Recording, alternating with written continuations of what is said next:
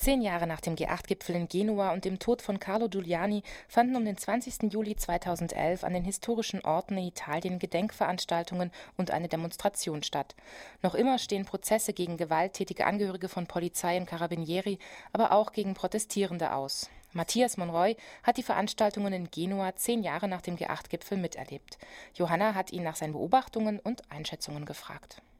Matthias, du warst jetzt gerade bei den Gedenktagen, die in Genua stattgefunden haben, zehn Jahre nach dem Tod von Carlo Giuliani und zehn Jahre nach dem G8-Gipfel in Genua. Gab es da wieder Polizeigewalt diesmal? Polizeigewalt in dem Sinne nicht, aber die Polizei war überall präsent. Das war auch sehr unangenehm. Das war vor allen Dingen unangenehm für diejenigen, die das erste Mal wieder in Genua waren und nach ihren krassen Erfahrungen mit den italienischen Bullen natürlich auch besorgt waren, ob das jetzt irgendwie halbwegs glatt über die Bühne ging. Das lief dann so, dass die Polizei an allen Zufahrtsstraßen in Genua stand, an der Autobahn ähm, und an den anderen äh, großen Einfahrstraßen und Leute rausgewunken haben, die sie für verdächtig hielten und das waren offensichtlich Deutsche. Also das war ja damals schon offensichtlich, dass sich die italienische Polizei, vermutlich weil sie Daten von deutschen Polizeistellen bekommen haben, sich so eingeschossen hatten auf deutsche Demonstranten. Und die wurden dann äh, eben auch dieses Mal wieder kontrolliert, in einem Fall dann auch auf die, auf die Wache mitgenommen. Das war sehr unangenehm. Ansonsten hat man sie natürlich immer wieder im Stadtbild gesehen. Man hat gemerkt, dass sie das Ganze im Auge haben, aber äh, verdroschen wurde beim, bei den Veranstaltungen rund um das Zehnjährige niemand. Mhm. Jetzt weg von der Polizei hin zu den Protestierenden, Gedenkenden selbst. Wie viele Leute gingen denn so auf die Straße zur zentralen Demo am vergangenen Samstag? Es gab verschiedene Veranstaltungen. Das Ganze nannte sich äh, äh, wieder Genua Social Forum. Es gab viele inhaltliche Veranstaltungen und da drin eingebettet waren auch verschiedene andere Veranstaltungen, die sowieso regelmäßig stattfinden. Regelmäßig stattfindet das Gedenken an Carlo auf der Piazza Alimonda. Das ist da, wo Carlo Giuliani erschossen wurde. Ähm, dieses Mal ein Gedenkstein niedergelegt wurde. Da waren einige hundert Leute, mehrere Stunden lang. Da stand eine Bühne, auf der es viele Redebeiträge und Programm gegeben hat. Und normalerweise führt am 20. Juli immer eine Demonstration zur Piazza Alimonda. Das ist dieses Mal verschoben worden, weil man davon ausging, dass die Demonstration größer wird, wurde sie dann auf den Samstag verlegt, den Samstag nach dem 20. Juli.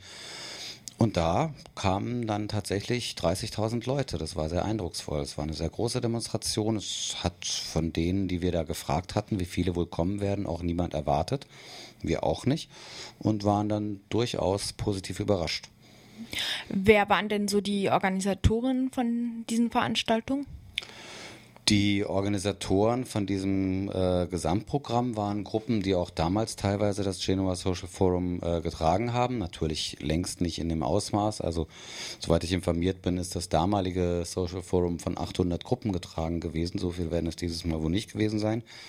Aber es war schon sehr klar, würde ich mal sagen, dieser Einschlag äh, Gewerkschaften, Attac, ähm, Bürgerrechtsgruppen, also alles, sag ich mal, Mainstream-Gruppen, wer sich daran nicht wirklich beteiligt hat und das im Vorfeld auch kundgetan hat, waren soziale Zentren, anarchistische Gruppen. Es gab auch Aufrufe, die es allerdings nur auf Italienisch gegeben hatte, sich an diesen Protesten nicht zu beteiligen. Allerdings äh, haben radikalere Gruppen, anarchistische Gruppen auch nichts Eigenes gemacht. Also so, ähm, dass quasi man dieses ganze Gedenken oder auch die politische Aufarbeitung dann eben den Mainstream-Gruppen überlassen hat. Das fand ich ein bisschen schade. Ich hätte es sehr spannend gefunden, wenn man auch in einem linksradikalen, autonomen Spektrum, wie auch immer, oder soziale Zentren nochmal ein bisschen Reflexion betreiben würde. Mhm. Zumal gerade die radikaleren Gruppen äh, mit einigen ihrer Mitglieder gerade noch immer die Folgen von Genua zu spüren bekommen. Noch nicht alle Prozesse sind vorbei. Kannst du da was zum aktuellen Stand sagen? Ja, es hat ja nach Genua 2001 etliche Ermittlungsverfahren gegeben. Einige sind eingestellt worden, zum Beispiel gegen die Leute in der Diaz-Schule. Den wollten die Bullen ja auch einiges anhängen. Eingestellt sind auch die Verfahren gegen die sogenannte Volkstheaterkarawane. Das waren Leute aus äh, größtenteils aus Österreich, die zusammen hingefahren sind.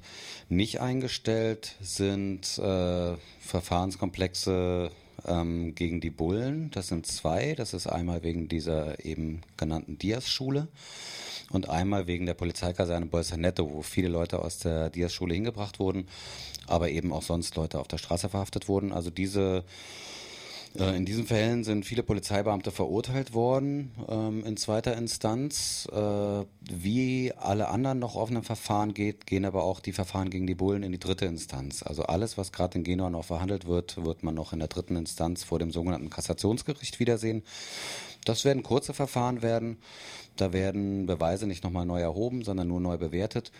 Und man muss aber sagen, dass die verurteilten Bullen wahrscheinlich, äh, also die teilweise auch zu Knast verurteilt wurden, niemals ihre Haftstrafe werden antreten müssen. Entweder ist die Sache verjährt oder es wird anderweitig verrechnet. Kein Polizist wird vermutlich irgendwelche negativen Folgen zu befürchten haben. Anders sieht es aus bei denjenigen, die am Rande der Proteste äh, festgenommen wurden und ein Ermittlungsverfahren bekam. Es dreht sich dabei um 25 Leute aus Italien, von denen mindestens zehn nach Willen der Staatsanwaltschaft in den Knast gehen und zwar mit erheblichen Aussichten, nämlich bis zu 15 Jahre. In der zweiten Instanz ist das sogar noch höher gegangen. Es gibt jetzt erstmal auch keine Annahme, dass das Kassationsgericht das irgendwie zurücknehmen würde. Also wie gesagt, auch dieses Verfahren wird sich vermutlich in einem halben Jahr in der dritten Instanz wiederfinden und dann vielleicht in einem Jahr wird es ein rechtskräftiges Urteil geben und auch die Leute dann womöglich in den Knast gehen müssen. Mhm. Das alles zusammen ist ja auch eine traumatische Erfahrung. Wie hast du denn jetzt die Reste der globalisierungskritischen Bewegung jetzt in diesen Tagen in Italien wahrgenommen? Ist sie noch lebendig? Wie schätzt du sie ein? Naja, ich gehöre auch sowieso nicht zu denen, die sagen, dass die globalisierungskritische Bewegung tot ist. Also viele messen ja die Bewegung quasi an den Gipfeln. Und wenn man sich die Zahlen anschaut, dann kann natürlich Genua nur als Höhepunkt gewertet werden. 300.000 waren auf der Straße möchte das aber noch mal ein bisschen relativieren. Also wenn in Italien Gewerkschaften mobilisieren, dann kommen auch mal eine halbe Million oder eine Million Leute auf die Straße. So viel waren es aber nicht mal. Und ich würde sagen, wenn man das mal so ein bisschen versucht auf die Umstände jetzt in Italien zu beziehen, war das äh, in etwa die gleiche Menge von Demonstranten auf der Straße, also zum Beispiel Internationale, die da angereist sind, wie das auch in manchen Jahren danach gewesen ist. Und ich glaube, dass die Bewegung manchmal Konjunktur hat, manchmal nicht. Also zu manchen Gipfeln wird auch gar nicht international mobilisiert. Wir haben das beim G20-Gipfel in London gesehen. Das war totaler Unsinn, da ähm, international zu mobilisieren. Weil kurz nachher war der, war der NATO-Gipfel in Straßburg. Es war klar, dass da eher die Leute hinfahren. Trotzdem war der G20-Gipfel total wichtig für die äh, britische Linke. Also das mal vorausgeschickt. Und ansonsten habe ich das Gefühl, dass die italienische Linke sich gerade wieder so ein bisschen berappelt. Also so die Großwetterlage steht ja auch ähm, sehr ungünstig für Berlusconi.